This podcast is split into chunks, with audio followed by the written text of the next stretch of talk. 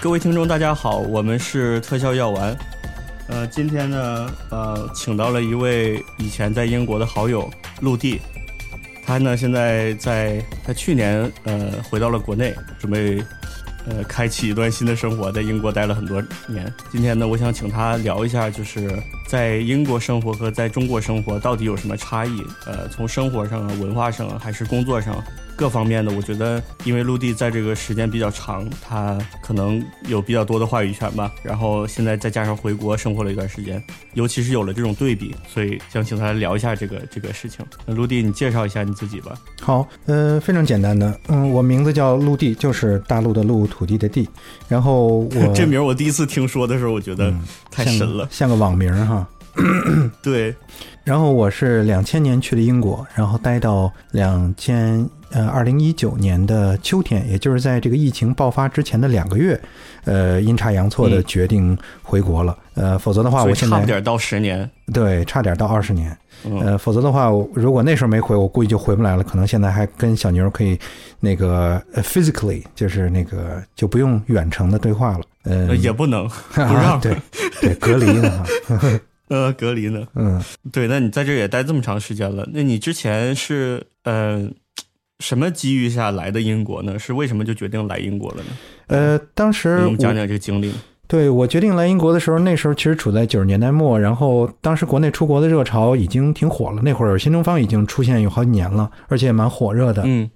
绝大多数的那个出国的都是奔着美国去的。呃，然后我当时其实本意也是那个随大溜嘛，去去美国，但是因为当时呃有一个。呃，家里边的朋友，然后他是那个很多年前就去了英国，在那边，而且是在教育相关的这个基金会里边工作，所以他当时就向我推荐英国。然后因为近水楼台嘛，因为那会儿还没有像现在这么多的这种机构，他可以帮你受理这种事情，呃，所以有个人在那边能帮忙，那自然就是决定去英国了。嗯。所以也是从以留学的身份来到这边的。对，呃，当时我我因为在国内上上学的这个过程，我从来就不是一个好学生，所以那个高中呢，当时就上了一个中专，呃，所以也就没有参加那个高考，也就没有考虑在国内上大学，所以等于到英国来就是直接从大学开始上起。哦，哎，中专不能直接上大学是吗？呃，我不知道现在规矩是什么，但是我国内好像你都得就经过那个经历那个呃标准的高考才可以吧？嗯，但中专没有没有没有权利高考是吗？好像是，因为他们的那个文化课就文化课都不太一样，他因为中专中专嘛，它偏重的就是专业方面。嗯嗯，对，那嗯，你继续。嗯，对，所以呃，当时就其实我我当时也并没有特别想在国内上大学考大学，因为那会儿可能也处于这个一个是青春期的那个末期，再一个是我也我也一直本人的性格就不太能够认同那个国内那个就是那一套模式，因为。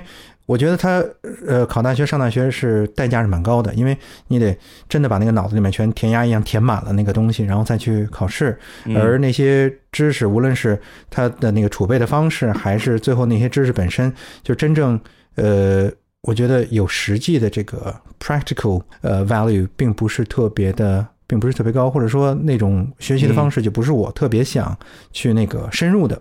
嗯。所以当时就觉得，那如果能能出国学习的话，当然是最好的。呃，其实那个出国，无论什么时候，过去还是现在，都是一个挺昂贵的一个事情。所以那时候我觉得希望还挺渺茫的，因为我家里并不是有钱人。嗯嗯，所以当时。付出的那个金钱上代价还是蛮大的，尤其是英国，作为当时比美国还要贵好多。对，当时那个汇率还特别特别高，是哦，非常高。现在不值钱了，英镑。现在英镑相当于那时候的美元，因为美元很多年一直保持跟人民币是八点六比一嘛。然后英镑那时候最高的时候超过十五，十五比一的那个比率非常吓人。正常的时候就是十三点七左右比一，然后持续了很多年，一直到零八年的金融危机才降到十左右。嗯，对，我记着，我当时也有想来英国留学的打算，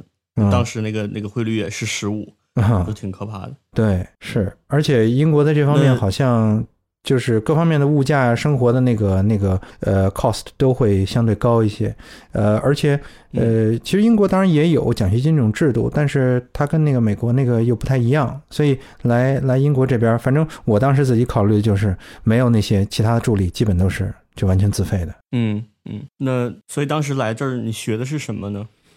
嗯。一开始是从预科上起，因为英国那个学制，它是你上大学之前先要有一个预科，然后大学本身是三年时间，所以加起来等于也像国内的四年大学一样。但是它等于头一年这个预科所谓的 foundation course，它是给你足够的时间去 have a taste，呃，去尝试一些那个你所想学的专业当中的不同的呃方面可能性，然后帮你随后做出选择有一个助力吧。所以当时我。一直是想学艺术和这个设计相关的，嗯嗯，所以那个 foundation 上的也就是艺术和设计相关的，就是 art foundation。对，那呃，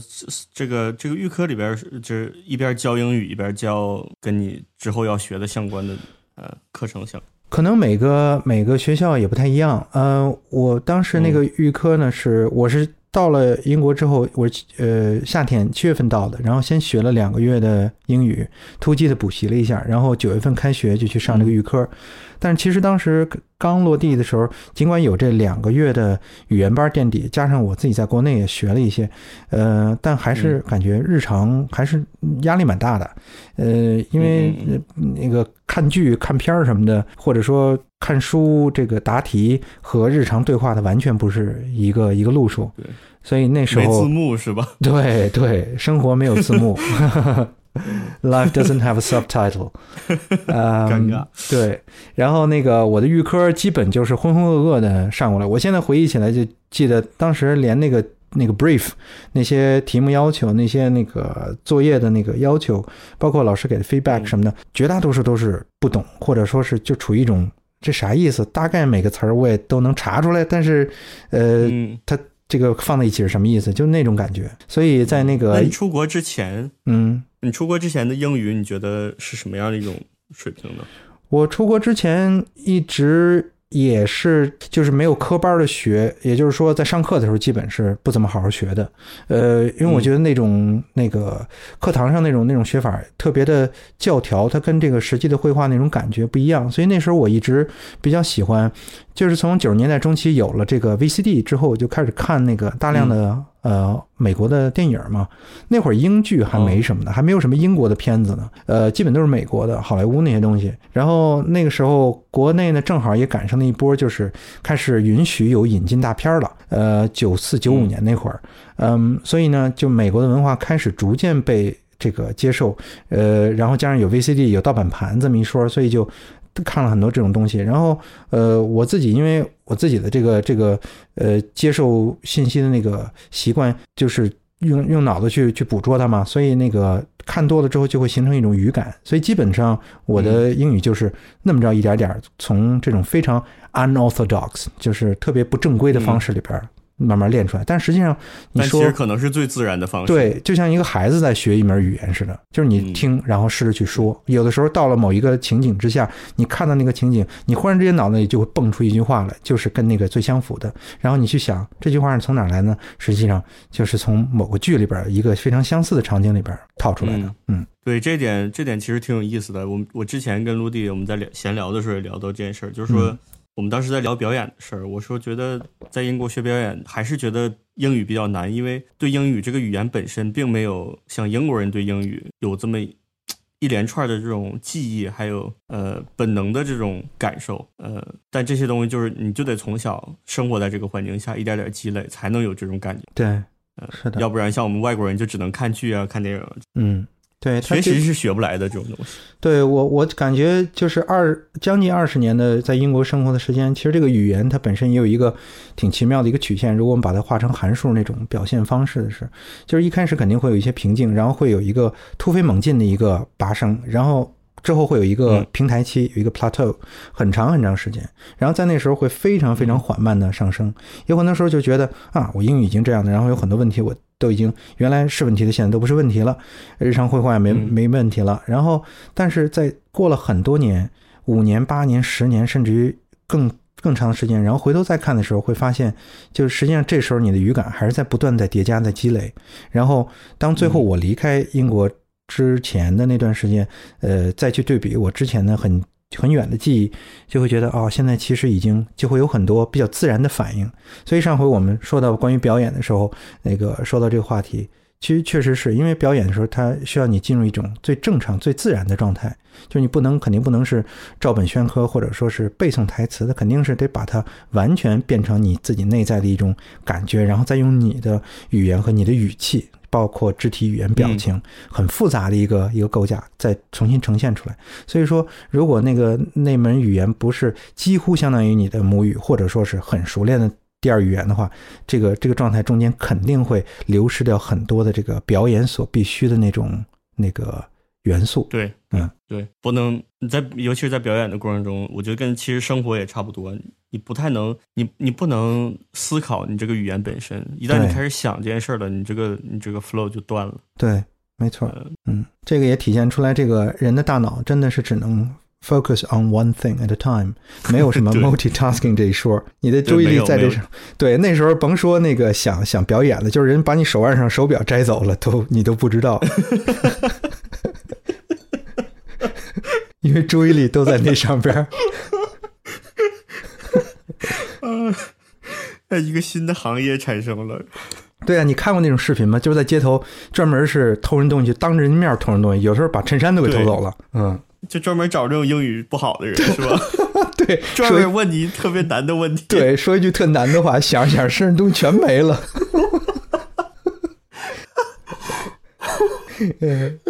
嗯，对。说到哪儿了？都忘了。有点说到上学了，是吧？嗯。那之后预科结束之后，你上学的过程中就就好很多了，是吗？嗯。预科之后呢，我当时就觉得，哎呦，这可不行，这这么着下去，那个很多信息都没法正常获得。然后我就自己又报了一个语言班，又去学了一年语言。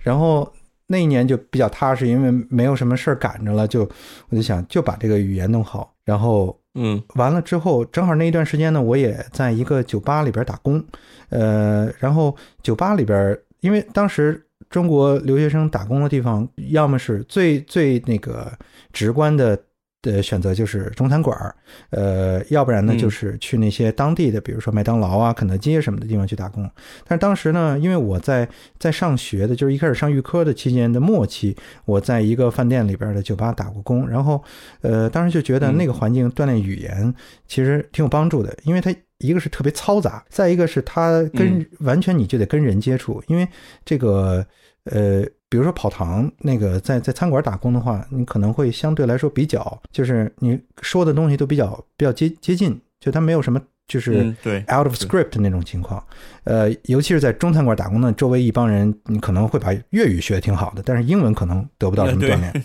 对，学了一嘴闽南话，嗯，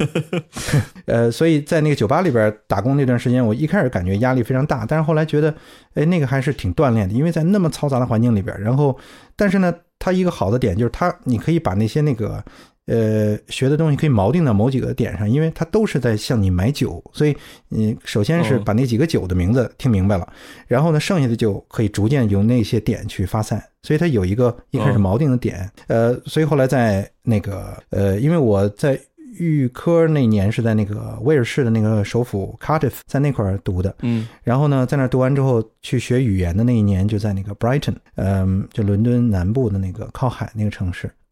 嗯啊，所以那一年里边也完整的都是在那个一个饭店的酒吧，嗯，那边打工。所以在那一年之后，我再去大学上学，我就感觉就好很多。嗯嗯嗯。那你在那个地方呃学英语的话，有没有就是呃获得一些当地的口音？呃，其实我在英国这十几年，将近二十年时间，基本都是在英国的东南部活动。呃，所在的地方像 Reading 啊、London 啊、呃 Brighton，除了那个 Cardiff 那那一个地方，就一下跑到西头去了。其他的时候都是在 Kent，就是这个这个东南部区域。所以我觉得我的口音基本一直是沿袭着那个东南部的口音，就是一种比较 neutral，比较还算还算。比较那个舒服的一个口音吧，挺新闻的是吗？嗯，对，比较接近那个新闻，但是又没有像伦敦里边儿，因为伦敦本地有好几种比较 harsh 的口音，呃，就听起来会有点怪。而其实我觉得英国最好听的口音，呃，就比较比较 neutral、比较中正的，就是东南部的，就肯特那个区域的。嗯嗯嗯，啊，对，伦敦伦敦本地口音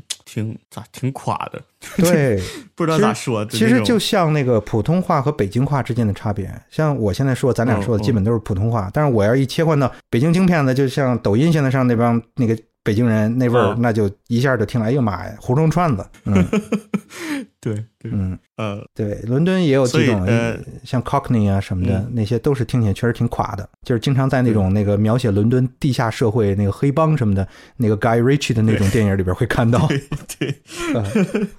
哎，我我挺喜欢那口音的，就是啊，挺有味儿的，对，挺有味儿的，对，但是说说不出来，太太那啥。对，行，那那。那大学之后，呃，大学过程中有没有什么呃值得分享的体验？嗯，我大学是在那个牛津布鲁克斯大学上的，然后当时他们有一门这个新开的，就是 Interactive Multimedia。因为其实当时我最早上预科的时候和来英国的时候有特别强的那种愿望，就是我想做一个艺术家，因为这个是我一直以来的梦想。但是这个梦想可以说到现在都没有。实现，因为我一直没给我自己这个机会去真正放弃掉很多这个其他的可能性，就去做艺术家。呃，上上预科的过程当中，我也花了很大的精力在看那个那时候最呃 fascinated 就是呃最受鼓舞、最受感染的就是那个呃就是法国印象派和后印象派那个时期的那些变迁，就是从莫奈开始，然后过渡到塞尚、梵高，然后随后出现了就。它出现了一个一个意识意识的爆炸嘛，在那个那个阶段，在那几十年里边，呃，所以那会儿看了很多什么梵高的传记、毕加索的传记，研究好多他们的画，特别喜欢，然后也觉得受他们那种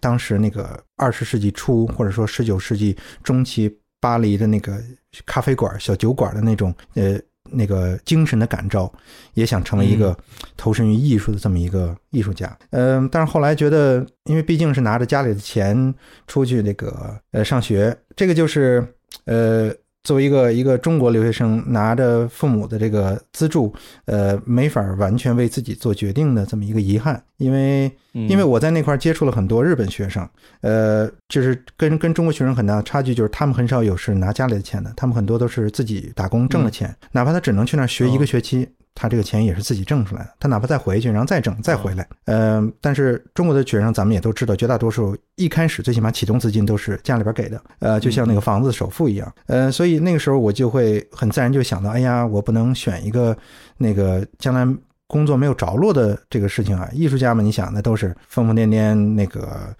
脏兮兮那种那种印象了，居无定所的。对他没有一个那个生活来源的保障，所以我就想，那我得找一个有稳定工作，那就是就是从艺术纯艺术就必须得转成设计。所以，from 因为这俩词儿一般都放在一起嘛，art and design，所以从。Art 就转到了 design，然后那个时候其实出了一个可能零零后都不太知道的一个东西，就是 Flash。嗯，然后现在因为 Flash 很快就被淘汰了，刚死。对，嗯，算是吧。前两天刚死，刚结束是吧？刚刚结束它历史使命哈。呃，终于不用更新了。对，完全被那个 H 五替代了。但是那会儿 Flash 真的是特别火，就是在我出国之前九。七年九八年那会儿，那个网络刚刚有的时候，然后那个呃，绝大多数的网页都是贼难看，然后都是 static，都是静态的。然后 Flash 忽然之间，这个一股清流啊，让这个网页都能动起来，有动画，然后有可以交互式的按钮什么的，可以放音乐，然后就。衍生出好多好多特别有创意的东西，所以那时候，呃，所谓的 interactive multimedia 就这种互动式的多媒体设计，也是一个特别热手、特别抢手的一个东西。就像几年前的这个影视后期，作为一个学科，嗯，作为一个一个招生的那个标题一样。所以那会儿学的等于就是那个。然后那里面呢，也包括有一些艺术的成分，但是多数都是像编程啊，像这个平面设计啊，像那个数据库管理啊什么那些东西，嗯。嗯，所以你也都学了这些程序相关的东西？对，学了。但是因为我从小的这个理科就不是特别好，比较偏文，所以那个编程这方面就不像你似的，这个一直有一个就是是你思维的一部分。但是我一直就没有形成那么一个呃比较自然的，就是也可以切换成一个编程语言的那种思维方式。所以呢，就嗯呃呃，在这个过程当中，在第一学期的期末，那个有一门课是玛雅是三 D，所以从那会儿我开始嗯第一次接触这个三 D 软件。然后又因为很多年一直喜欢电影，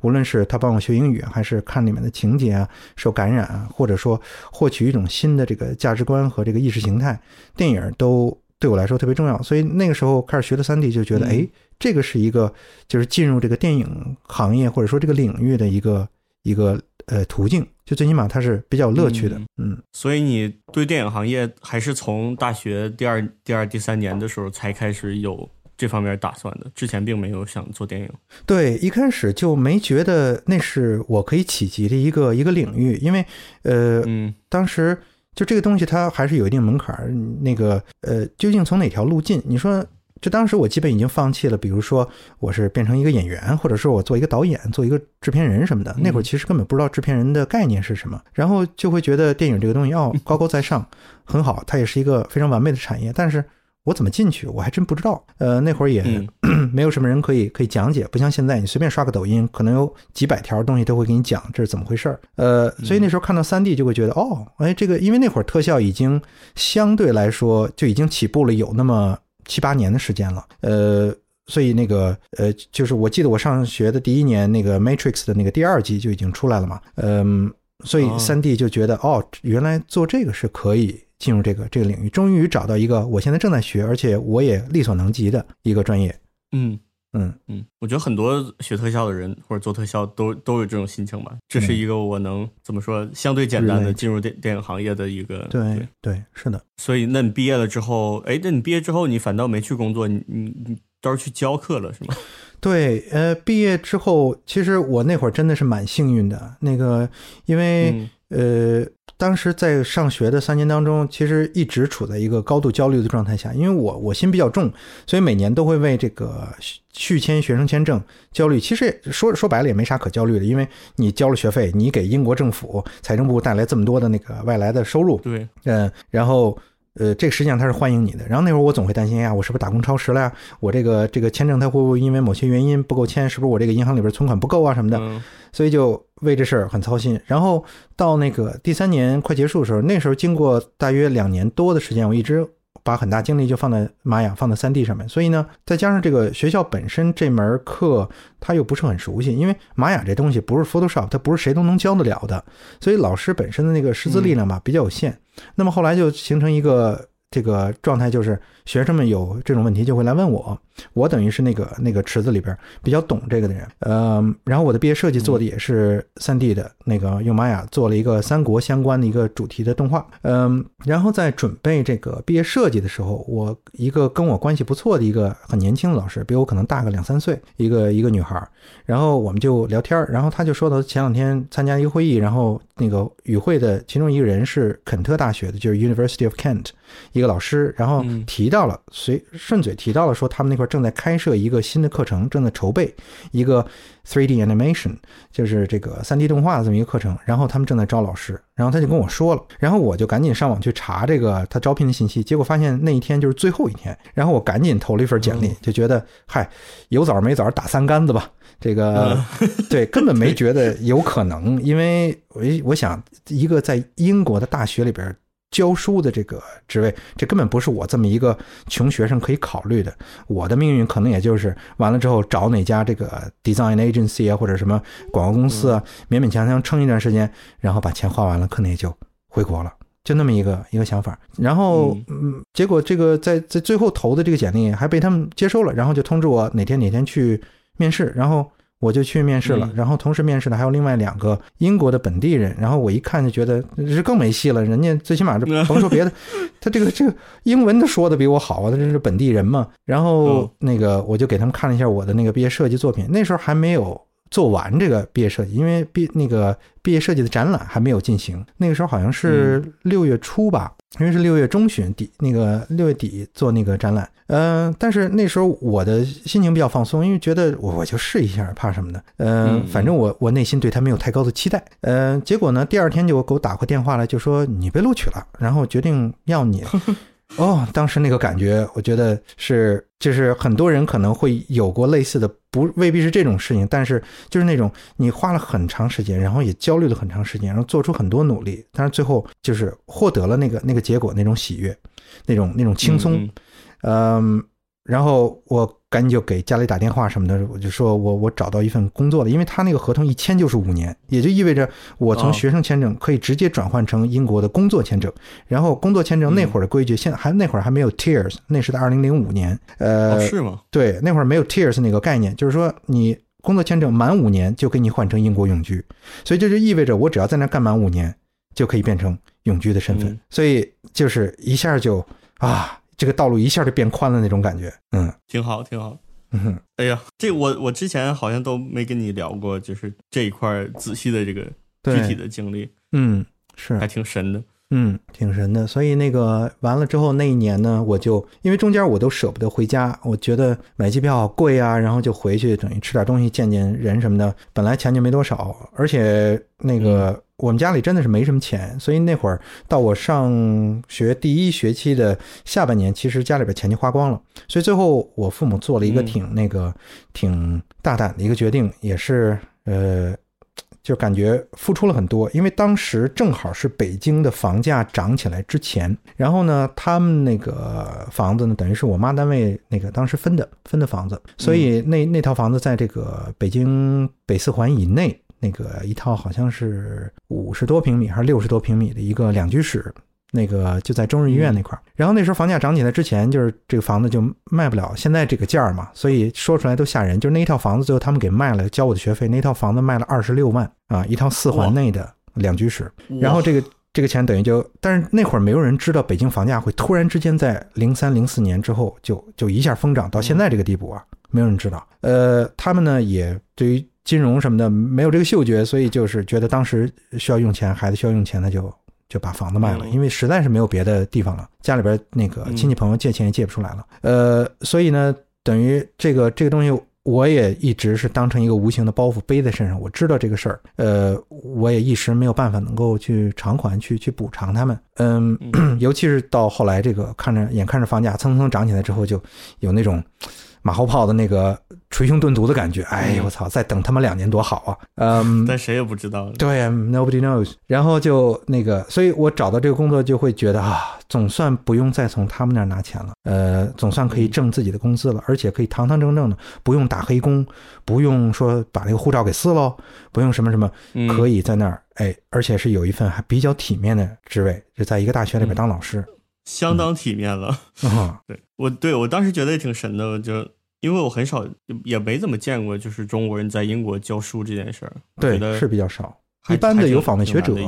嗯嗯，对，有访问学者，或者说在英国待了很多年，他最后那个在那块可能会成为一个教授啊，或者是研究员什么的。但是就是毕业生直接去教书，这个确实挺奇葩。嗯，我所以我一直觉得这不是因为我有什么特别出众的地方，我。既不是学霸，也不是天才，我就是因为我确实确实很幸运。那你当时英语怎么样了？就到毕业的时候，到你学校教书的时候，应该还不错了，是嗯，对，就是交流也没有问题。当时我觉得我自己挺不错，但实际上跟现在比起来，肯定是差远了。但是那会儿就觉得啊，我已经不像刚来的时候那么痛苦了。人家叫我喝个茶。那个我就我就掰扯不清楚，就是反应上已经没什么问题了，然而且有那种自信，就可以想什么我就直接说出来，可能说的未必对，呃，语法什么的可能会有很多纰漏，但是呃不影响使用了。嗯，那你教教课的时候，呃，有什么体会吗？就是尤其是在英语上，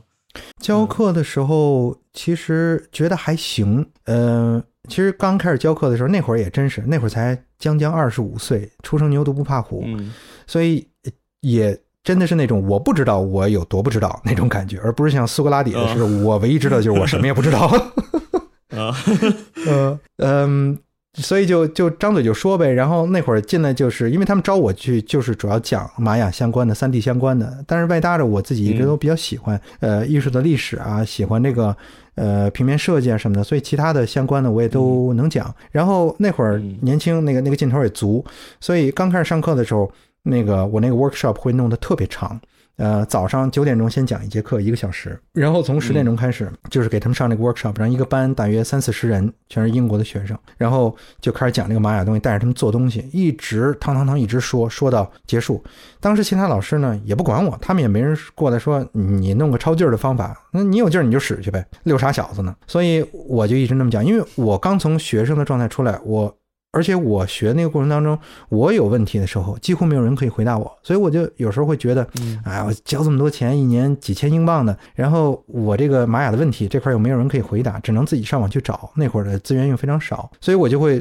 对老师这个职位有有一种期待。那么现在我位置转换了，我就会觉得，那我一定是按咱的俗话说，我得有一桶水，甚至我得有一缸水。然后我就准备了很多很多的内容。其实现在回头看起来就会觉得，That's totally overkill。就是准备的内容太多了，因为我后来过了好几年，我才留意到，发现别的老师在上课的时候，自己几乎都不去，他就是打印出了一些 handout，一些这个呃这个这个书面的东西，然后给那些所谓的 demonstrator，让他们去把这个东西给学生，然后监督着他们把那些。课题作业做了，但是我都是自己在那讲，所以那时候经常有一天说话说七个小时左右的时候，呃，而且对整个一个班说，所以就现在回想起来觉得，哎呦，真是他妈六傻小子呢，挺挺费劲的，挺费气力的，日发千言不损自伤啊。但是那会儿不觉得，那会儿就觉得，哦，我可获得了这么一个机会，那我得好好卖卖力气，那种感觉就是有点那个那个那个给给地主家扛长活的，然后总算是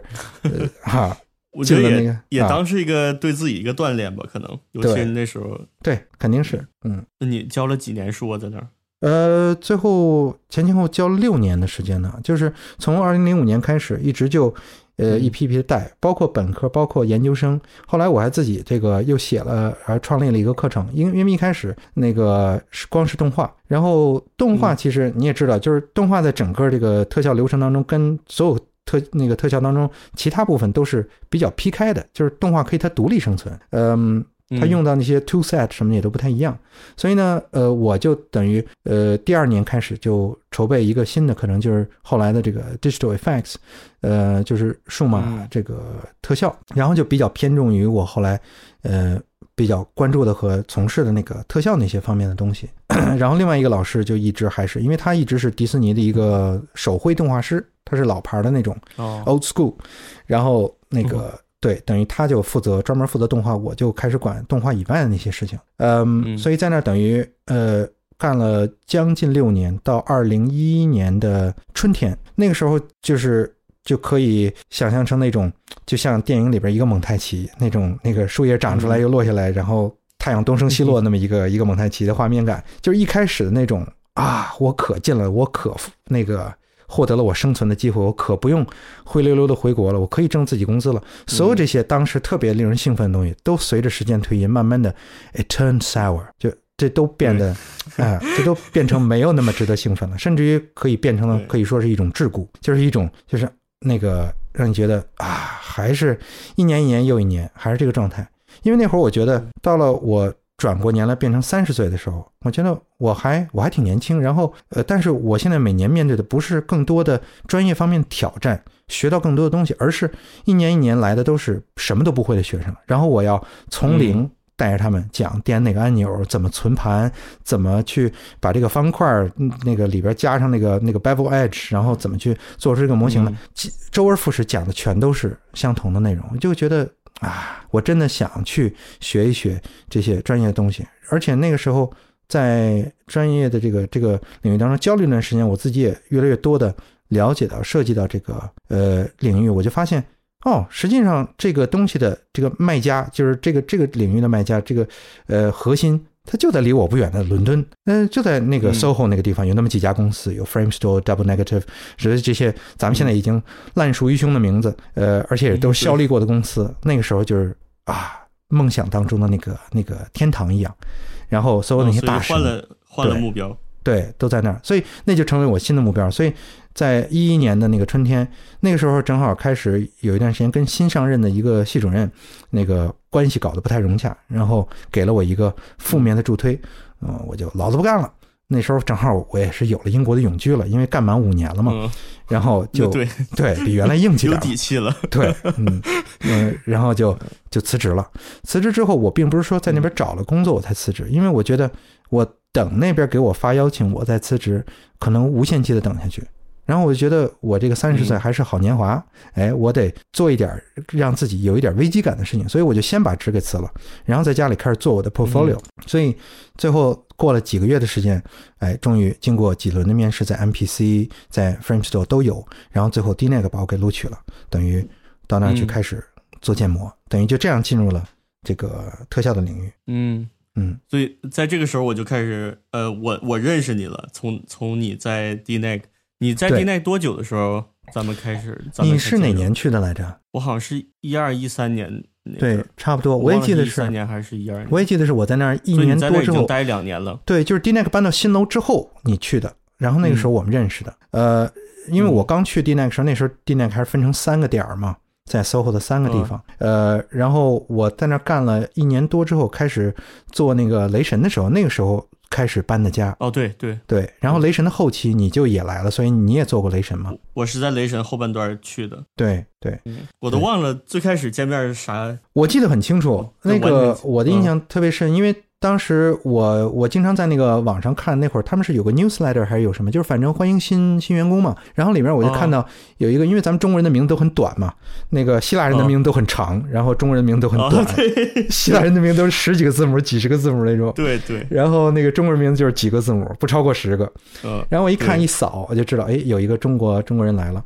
呃但是你也知道我，我一直是不是特别合群，我不会主动上赶着去招呼别人那种。对，不是特别热情。然后我我看到之后，我就想啊，来个中国那个朋友，然后我就下楼跟你打了个招呼。我记得那会儿你坐在二楼紧南头的那个大办公室里面，你坐在靠门的那个地方。然后我还记得那天你穿了一个牛仔服的上衣，浅蓝色的。哦，然然后我就打了个招呼，但是你呢，恰巧也是这么一个性格的人，就是也不是那种人来人来疯，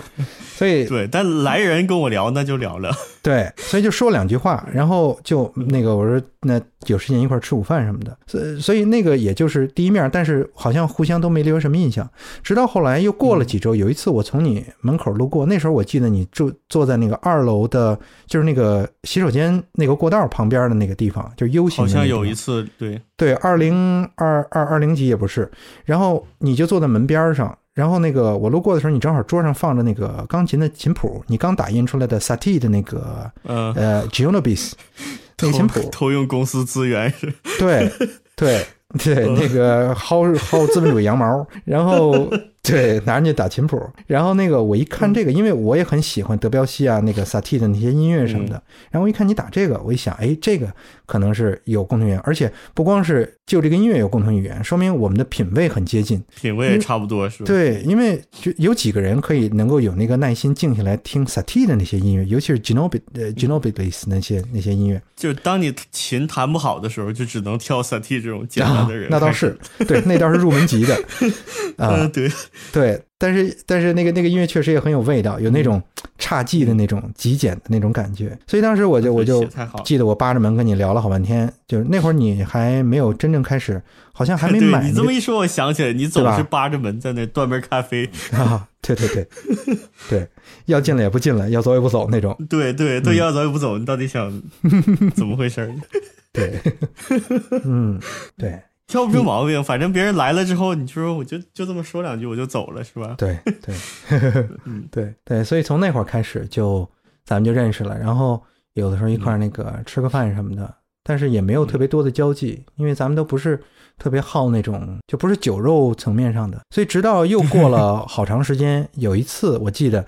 你给我打电话，我在 我在家，我刚做点午饭，然后你跟我说过来过来吃个火锅什么的，然后我说我这都做好了，我就我就不过去了。而且那会儿我我住的北六区，所以我从我那儿到你那儿、哦到那个 Albany Street 还是蛮远的，呃，而且我平常我不爱出门。然后呢，那次就就算了。结果后来另外一次，咱们事先约了，然后那个等于是第一次嗯到您那块儿去、那个吃的火锅。这上次那次还有张帆是吗？对对，那会儿反正每次都得有他，呃有大姑，有张帆 啊，嗯，因为那会儿那个队伍还不是特别庞大，就就咱们那几个人嘛，嗯，对，哦，对，然后就接起来了。这这段时间我都有点忘了，到底就是什么什么事儿在前，什么事儿在后了。嗯呃，行，我我觉得，然后然后就是接下来就是我知道的一些事儿了。嗯哼呃，但后来我也换公司，然后我也经历回国这么一段时间，所以中中途有一段我也不太清楚。对后，来我回来之后，其实你一直就是在 D 那个呃待到你决定要离开英国。对我在 DNAC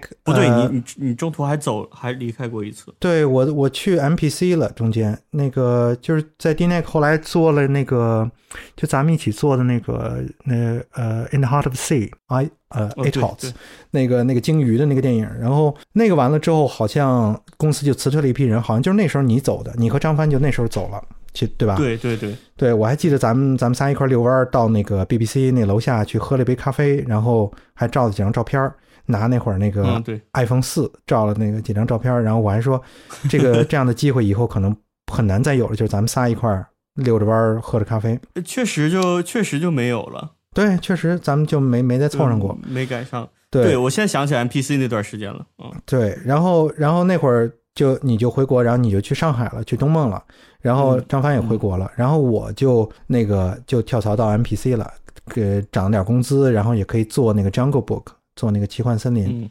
嗯。呃，所以我等于那个那个项目蛮长嘛，所以等于那个项目从我去就一直在做那个，直到覆盖了足够一年的时间，等你从上海回来还在做那个项目。呃对，然后嗯又又一起合作了，对对。挺 挺神的也是。啊，对，真是风水风水轮流转。而且当时我回来的时候，我并不是奔那个项目回，我根本都不知道啥是张伯伯，我我就是从小也不看动画片的人，嗯，根本不知道这么个东西。然后回来的时候是奔着那个 Martian 回来的，对，因为你看了那但是个书啊，签证嗯，对那书写得太好，然后签证耽搁了一段时间，我回来的时候已经人都完事儿了，对，然后就只能把我放到张哥。对我记得那那会儿咱们好像是在微信上，那会儿已经微信已经比较流行了。因为真嗯。真是咱们经历了从无到有哈，就是微信从没有到 到几亿人用微信那个状态，嗯。呃，然后那会儿好像是刚刚开始比较比较火，然后我记得跟你联系，我记得你那个那个签证当时拖了一个多月，然后反复的拉锯，嗯。然后你当时还犹豫是要去那个温哥华还是蒙特利尔还是那个呃来英国，然后我就跟你我就我就，其实我也我也想你能回英国，一个是我觉得这块儿挺适合你，然后咱们也就个伴儿，因为咱们共同语言一直都比较多嘛，所以我就跟你说这个，一个是 Martian 啊，有这种可能啊，你也比较喜欢那个书啊，再一个是 Jungle Book 也是个可以冲奥的那个那个电影，嗯，所以回来可以做这个，确实说对了。对，确实是，嗯，那之后你在 MPC，你是从 MPC 去，然后之后去的那个瑞士。对我，我当时在 MPC，后来就做特效有点做恶心了，可能跟你现在这个状态有点相、相似。那个，因为做完那个 Jungle Book，就是那种大项目做完之后，真的有点要吐了，尤其是在那个 MPC 那种地方，因为 MPC 它是非常的、那会儿就特别流程化嘛，特别车间流程化，嗯所以那个做完之后就很机械的做了很多很多东西。虽然说每每一个镜头做出来也都很用心，也很漂亮，呃，但是整个那种车间流水线是那种方式，跟 D neck 原来相对活泼、相对呃就是融洽一些那种感觉不太一样。再加上 MPC 那个楼，你想它分成三段儿，三个隔断的，然后中间又是一个老楼，嗯，然后里边穿门过脊的那种感觉，就跟那个到了那个紫禁城里边往那个后院跑似的，特别奇怪，有那个那个末代皇帝的那个既视感，然后嗯。就就有点做恶心了，所以后来弄弄完那个之后，就把我调到那个呃加勒比海盗上面，加勒比海盗五，然后嗯。当时就遇到的有点那种就是 existential crisis，就是那种存在感。海盗，五真的是，啊海盗五真的是太那什么了，对，我我也恶心。嗯，对对，等于咱们在那个上也也一起做过那个项目，但是因为咱们是两个部门，你做特效，我做灯光，所以就嗯没有太多的交集。所以那会儿咱们见面，要么是中午吃个饭，要么是那个一块去画写生。我记得那会儿去画写生，正好会路过你的桌子，因为他那个哦屋就在你的那个办公室里边对所以从那那会儿我就有点不想做了，我想换个环境，但是又没有完全想好，所以我当时就又从 MPC 辞职了，所以等于又经历了一次跟之前那五六年非常相似的情况，就是从二零一一年从肯特到伦敦，然后那种向往着圣殿一样，带着光环，带着那种圣歌的那种感觉，我可进了这个世界顶级的特效公司，然后到那个五六年之后啊，就是那种就是又一个项目又是这样的，然后又是相同的重复，我得干点什么我才能有点新的感觉呢？所以就就辞了职，然后就就忽然之间决定离开英国，就跑到瑞士去了。所以我我记得那会儿那个咱们那会儿住在住在一块儿嘛，咱们住隔壁了。对，所以那个，因为我我一开始跟谁也没打招呼，其实我连我连跟我自己都没打招呼，我就突然之间决定嗯，跑掉了。然后你你就一直说很突然，对，太突然了，怎么忽然之间就走了呢？而且一跑还那么远，对，所以我就我就跑到瑞士，跑到那个阿尔卑斯也不是远的事儿，就是嗯瑞士就呃不太是会大家一般考虑的一个地方。啊，对呀、对呀、是的，对，就感觉那种你出门你出去走十分钟也见不着两三个人的那种，对，是确实啊，待过之后也确实就是那样的。是那样。嗯，嗯，哼哼，那瑞士那段时间怎么样？瑞士那段时间真的是蛮挑战的，对于那个内心的挑战挺大的，因为嗯、呃嗯我一开始没有觉得会有那么大挑战，因为呃，在英国待了那会儿也十四五年了，然后就觉得欧洲嘛，那我会英语，那其他地方应该都问题不大，而且生活方式也不会像嗯中国和英国差距那么大。可是到那儿之后才发现，一个是瑞士很多地方都不说英语。包括它的官方的地方，哦比如说银行啊、邮局啊，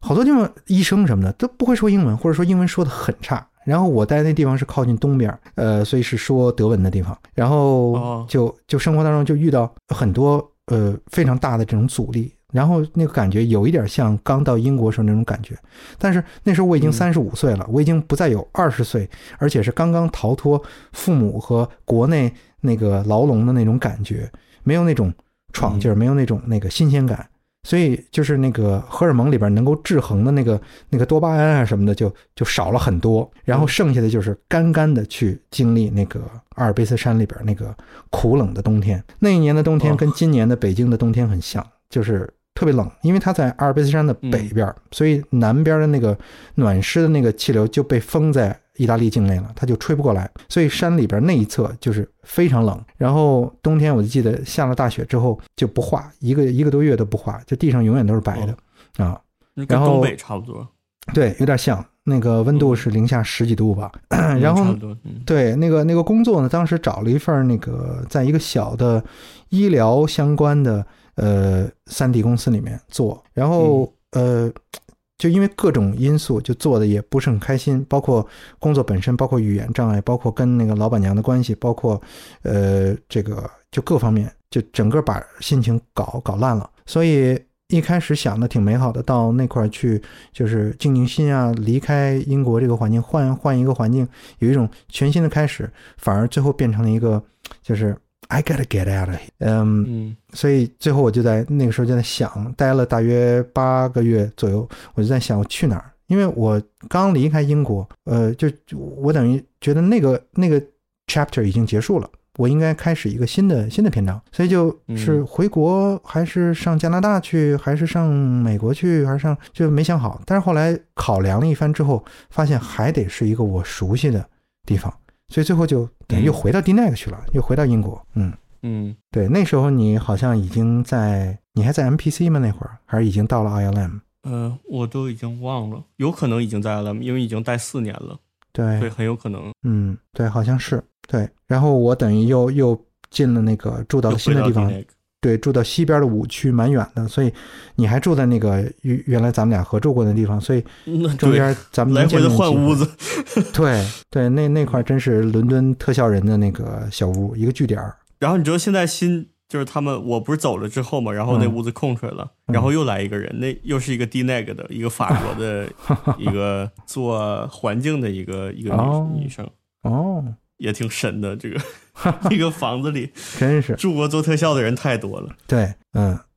那个房东还挺好的，一个一个德国德国人，嗯，他好像是英国，英是应该是英国人，他是德呃英裔的德国人，对英裔德国人。对，哦，嗯，Andrew，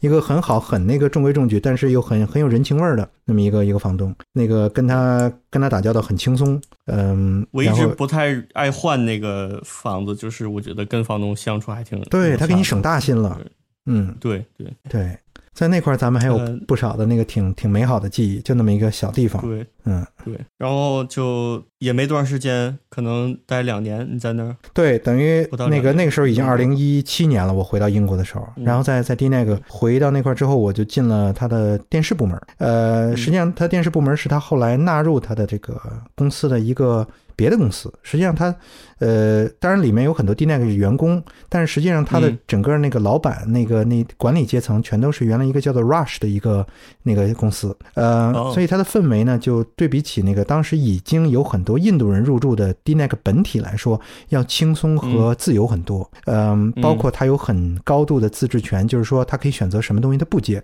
所以当时，比如说特别嗯著名的《冰与火之歌》，他就坚决的不接，因为《冰与火哦》火火起来之后，那老板就很难伺候嘛，那个东家很难伺候，哦所以他们就是为了保护这个他们的员工和那个什么，他就没有没有接那种东西。也因此，那个那个管理层就是 TV 的那个管理层跟 DNEG 的老板，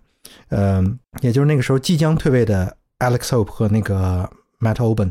呃，以及新上任的那个印度老板就有一些摩擦，所以他们等于后来没待多长时间也走了，也就是在我离开英国之前不久，一九年的年初吧，那个那个管理层也就都撤了，所以后来他们就跑到你现在在那个地方，他们成了哦。那个 ILM 那个那几个人，对，那几个人，嗯，那四个，嗯，呃，那四个，对，有印象，有印象，对，所以这个这个特效真的是一个特别小的世界，就转来转去老是这波人，特别小。你看我现在看我公司里同事，嗯。都能分出来，这一波是我在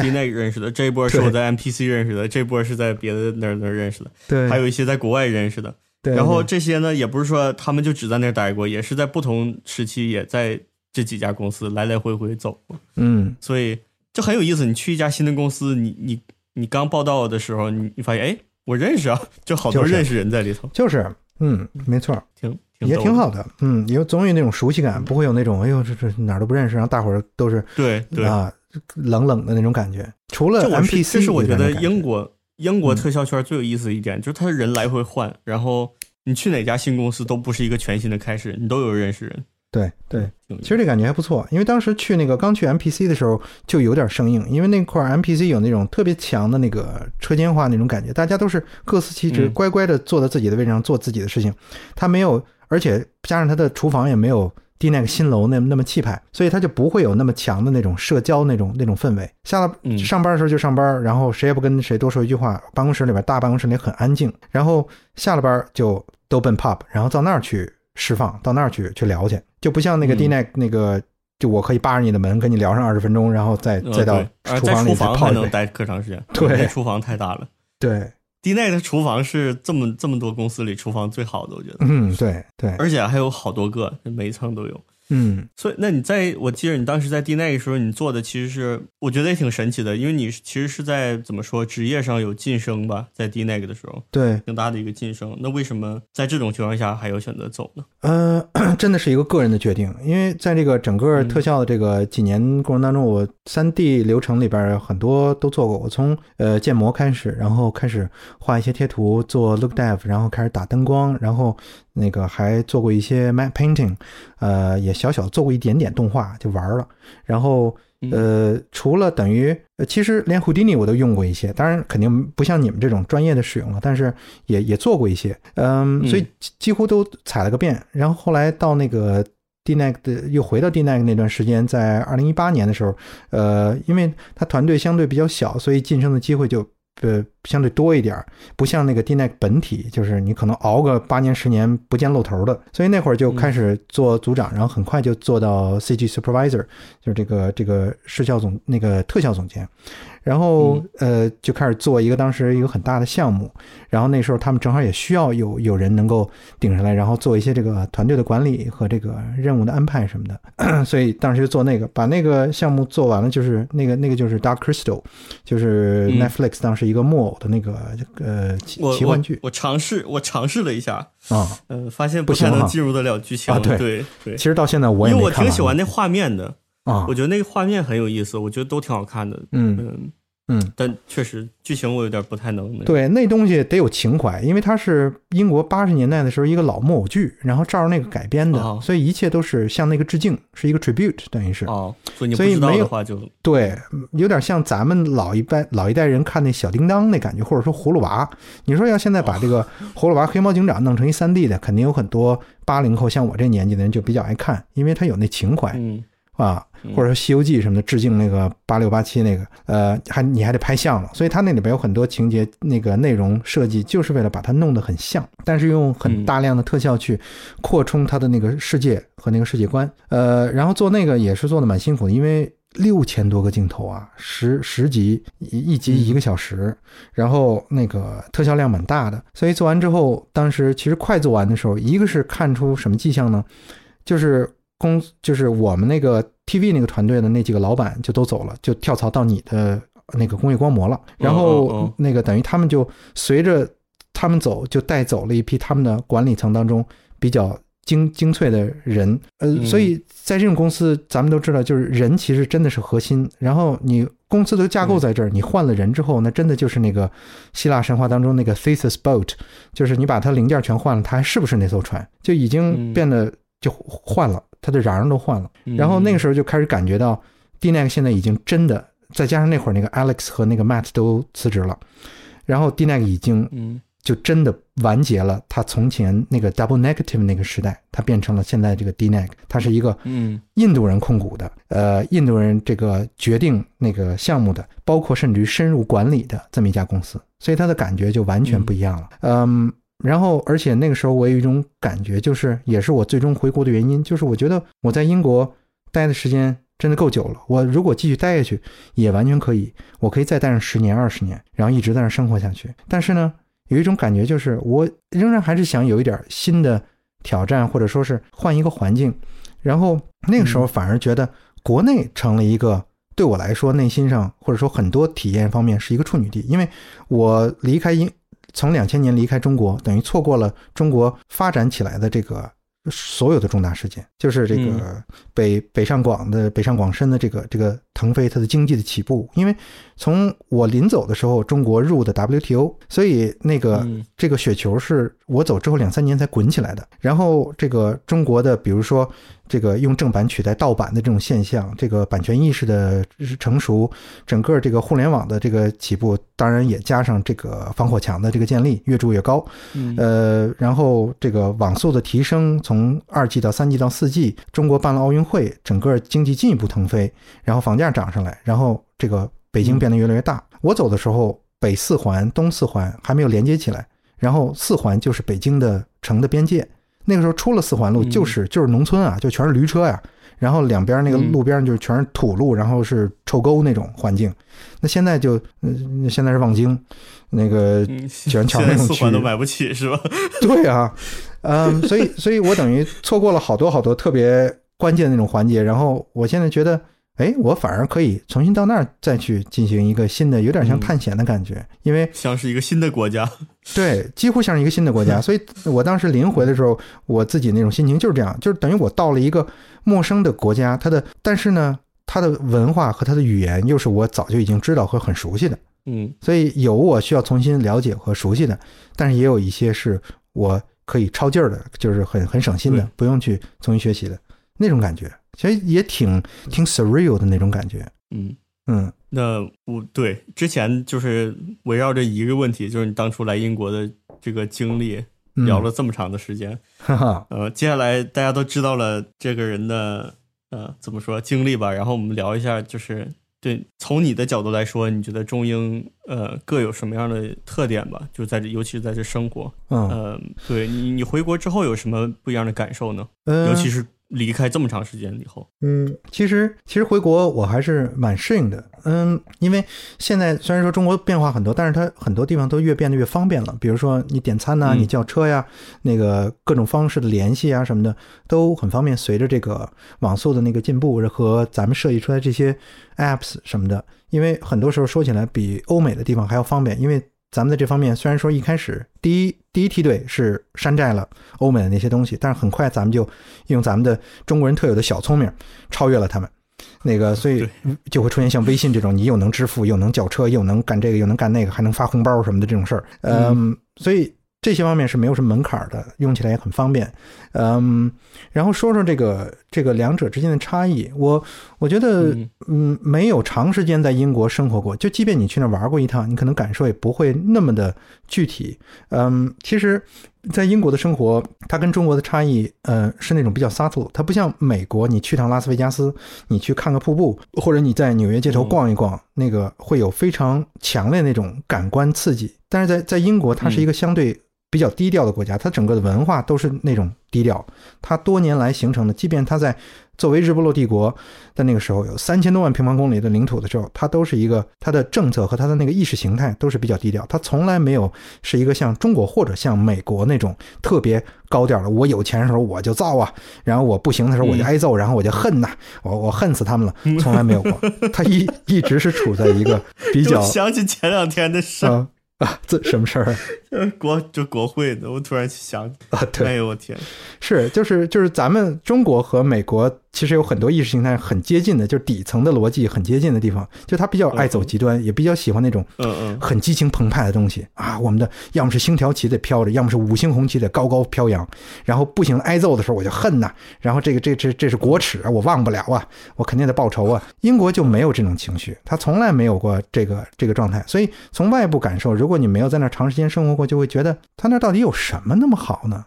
然后就说不清说不清楚，然后国内人比较容易说清楚，其实是一种所谓的刻板印象，就是说那几个词儿，比如说英国有下午茶呀，啊，英国有绅士啊，啊，英国人爱下雨呀，然后可以穿风衣啊，打个伞，文明棍儿啊，就是然后就是立这个如数家珍一些什么福尔摩斯啊，什么这个 Hogwarts 什么的这些文化当中的一些现象，但实际上我觉得英国的差异是那种呃，真正是深入在呃日常生活当中很细微的一些地方。呃，包括所谓的这种，呃，他的 gentleman 那种 manner，呃，都是在那生活的呃时间，你才可以真正感觉到。比如说，我我给国内的朋友解释过，就是说他们对于边界的那种尊重，中国人我们都知道是不太尊重边界的，尤其是到现在快快过春节了，大伙儿估计很多年轻人都在准备那种，呃，跟家里人聚餐的时候，我该如何？How how do I defend myself？就是那种问题就上来了啊，挣多少钱啊？那个买房子买车了吗？然后那个有媳妇吗？那个没有的话，给你找一个呀。所有这些没有边界的东西，全都向你 推过来啊！那个像虫族一样，从各个方面包围过来，然后你就得就得跟他拆招，那个跟跟他盯对啊。呃，所以很多时候就会把年轻人搞得很累。但是在英国的时候，绝对不会有这种情况，甚甚至于他很少会有人出现这种评判性的语言。就是咱们这块儿，咱们习惯的汉语这个语境当中，经常会出现评判性的语言，就是说个什么他就给你扣个帽子。就给你上纲上线，但是在英国这个语境、英语的语境当中，就不大会说了，就 critical 或者说是这种 judgmental 的东西就很少。他会很注意，或者说不是很注意，就是说那个东西都不在他的意识的那个范围之内，他就不会往那儿去偏，不会觉得到这时候我必须得 judge 一下，就说一下你你就是那样，你就是怎么怎么回事儿啊？其实你那么着就好了，这个这个边界他就很清楚。但是呢，这个东西它的负面就是英国人总会给人一种。这种看不见的距离感，会有那种你跟他老也成不了那种拍肩膀头，然后一块儿那个来个一口闷的那种哥们儿。嗯，那对，因为这种事儿多多发生于在欧洲同事们、欧洲朋友们身上。对，就欧洲人有点就是就很亲近，有的时候。对，呃，像什么法国、意大利的，就对，喝两杯就称兄道弟了，有那种感觉。对，对，是的，嗯，英国人是比较少，嗯。对，相对比较冷，因为我觉得欧洲的这个文化大约分成三个大的区域，一个是 Anglo-Saxon 的这个这个区域，就是德国、呃荷兰、英国，就是那些讲这个德语系的这个传统的，他们的文化也比较接近，他们的比如说他们建筑比较偏这个哥特那种风格呀。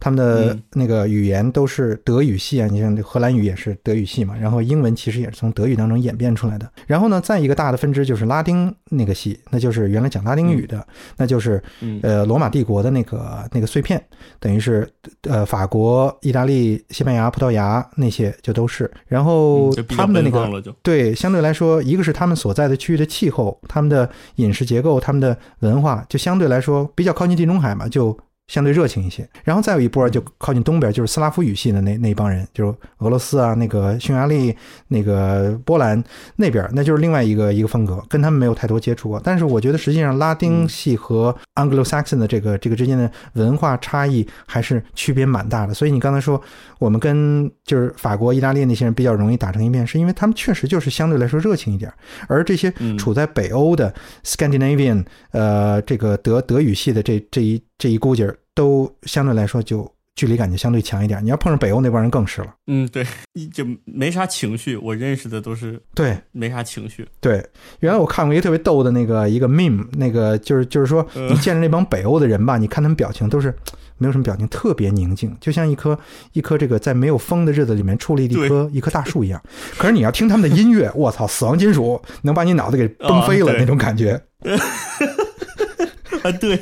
啊。就觉得好像他们那个预期、那情绪全都在那块儿、那个渠道一下全迸发出来了。嗯，哎呦我天啊！那再说回英国跟中国的，你你之前说什么打岔给岔过？哦，就英国人比较对，比较冷静一般。对，我觉得他们的那个呃，我我现在随着多多了解一些文化吧，多看一些书什么的，了解他历史，真的就知道，觉得就他历史当中那些。历史书上会学到一些呃知识点，你好比好比说这个 Magna Carta 就是它的大宪章，一二几几年就写出来了。然后过了几百年，这个这个查理一世想要改，想要搞中央集权，想要这个集权力于皇那个皇族一身，然后搞了一个光荣革命，然后把它给剁了，然后这个继续沿袭之前的，就是他历史当中在过去的八百九百年，将近一千年的时间里面，他做得出几个重大重大决定，真的是对他。整个这个民族，整个这个国家和它的，因为所谓的国家，所谓民族，就是一个文化的共同体嘛，就是我们都认同，我们讲相同的语言，我们这个各方面的习惯都比较接近，我们的意识形态比较接近，我们崇尚相同的东西，我们厌恶相同的东西，这个成为一个民族。呃，他把这个英国这个这个。呃，这个民族抓在一起的，其实真的是他历史当中这些关键的节点所树立的，而且一直没有怎么偏离他原来那个方向。他有了这个大宪章之后，对他后世的这个影响，真的是现在深入到每一个环节，包括他的他的法律，他的人的生活当中那种意识。嗯，所以这个是他所所独有的。也成就了他之后的那些那个那个现象，包括现在，我觉得，呃，我到英国的时候，其实也可以算是日不落帝国这个核心走向最后没落的一个阶段。那么我们现在所说的，现在是二零二一年一月九号，正处在这个英国的疫情正是最暴虐的时候。呃，由于过去一年当中的这种呃政府的不作为啊，或者说各种因素，使大家使英国这个呃一线的发达国家处在一个。这个医疗系统濒临崩溃的边缘，但是呃，这个确实是他很很不堪的一个状态，呃，也是呃，在过去的几十年里边一一脉相承延续下来的，走到今天的，嗯，但是我觉得他即便是倒了，趴在地上了，他的那个那个很多那种状态仍然是让比较让人肃然起敬的。我不知道你在那生活了，也现在有个将近十年了吧？有没有这种感觉？对，嗯。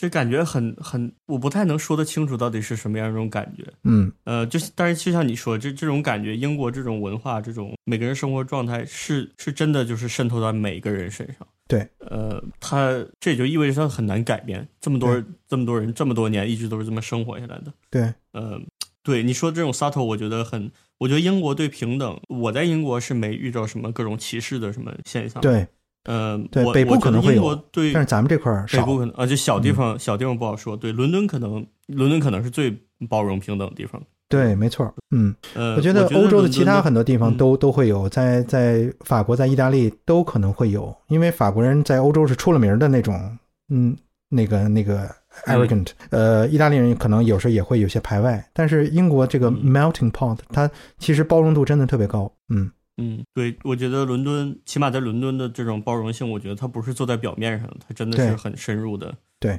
呃，我很多时候就我我没感受到，很多时候别人把我当成是外国人，就对的，是的，对我也有这种只有说聊天聊多了之后，他确实以为他他他的首先的感觉就是要跟我聊一些什么家常啊、文化上的东西。后来有些东西我确实不了解，就是我也不是英国人嘛。他那时候才意识到，哦，我可能会有点。对你你说的这个特别特别准确，我也有这种体会，就是因因为他拿不拿你当外人，其实一下就能感觉出来，因为看他问什么问题。他一上来如果问，哎呦，你从哪来的呀？你的那个那个母语是什么？那就不对了，从头就不对了。无论他怎么说，对，无论怎么说，一下你就感觉他拿我当外人。但是英国人很少问出这种，无论是第一次见面还是怎么着，好像他就不会往那儿想。不管你的英语说的怎么样，他会问你一个一些问题，就让你觉得。那你就是一个一个他遇到的一个人，而不是一个外国人。就前面没有那个前缀。对，嗯，这种预判比较少，我觉得就是是我最喜欢在伦敦生活的一点吧。就是你无论做什么事儿，嗯、不会接受到什么预判。嗯对，没错，没错，他心里没有那个那个 judgment，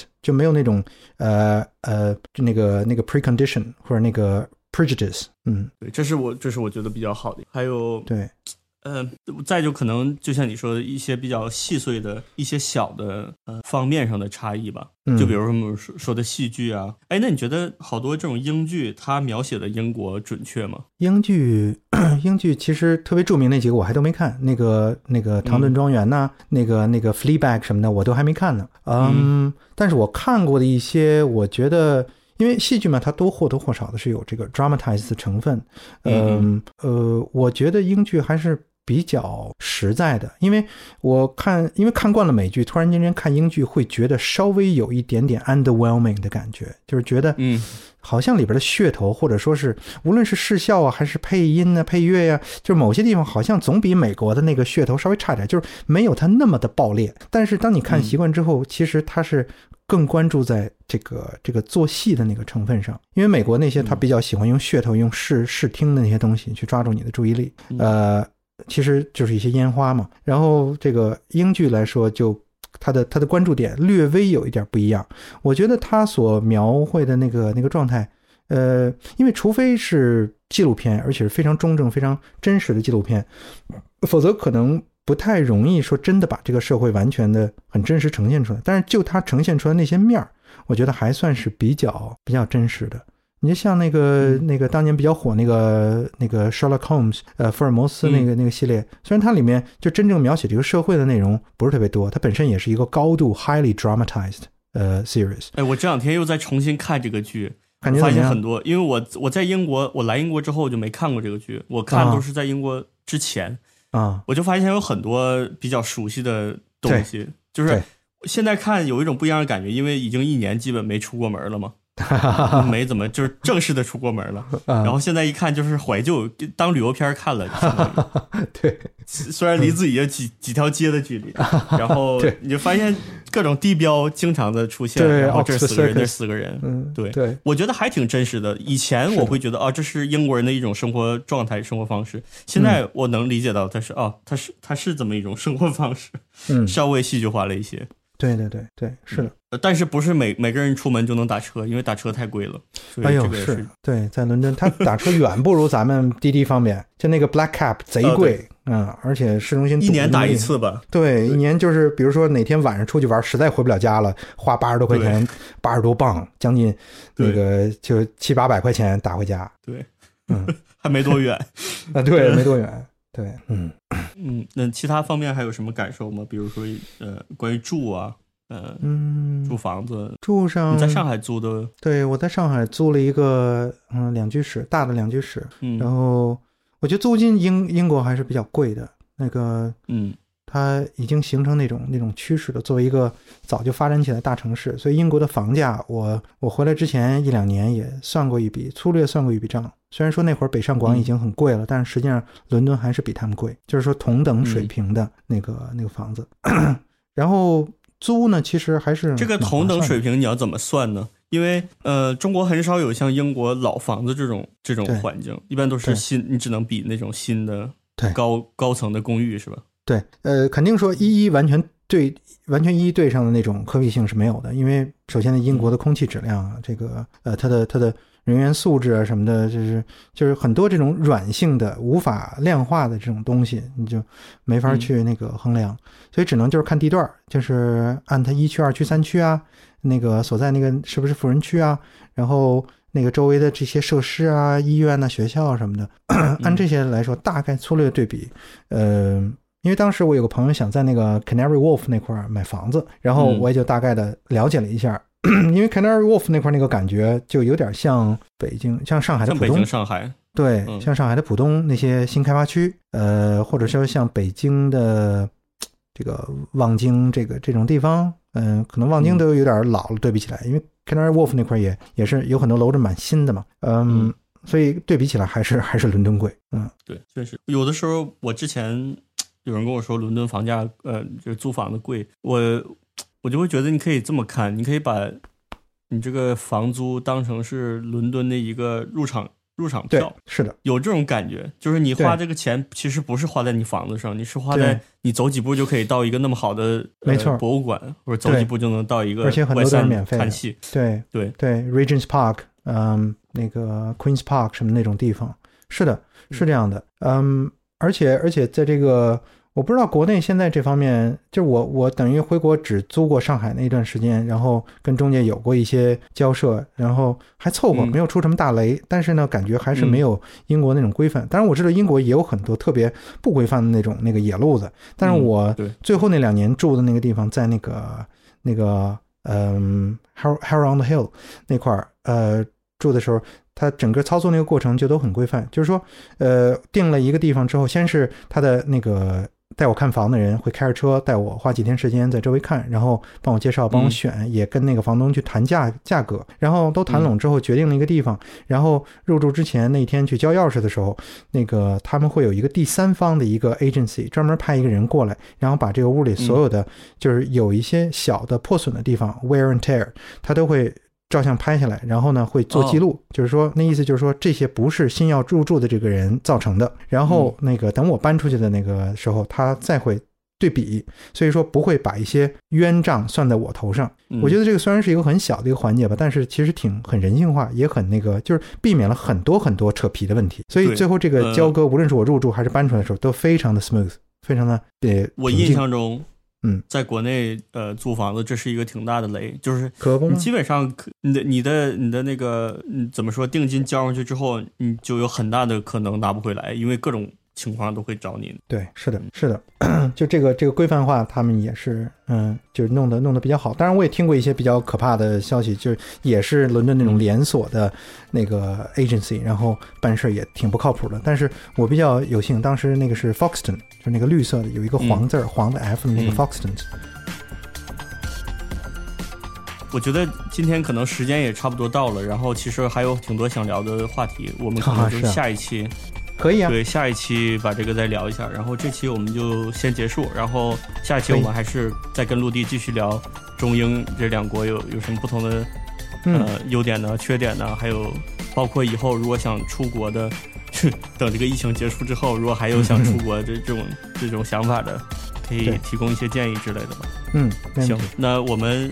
对这期就先这样，好，好的，谢谢牛闯，各位再见，拜拜。嗯，拜拜。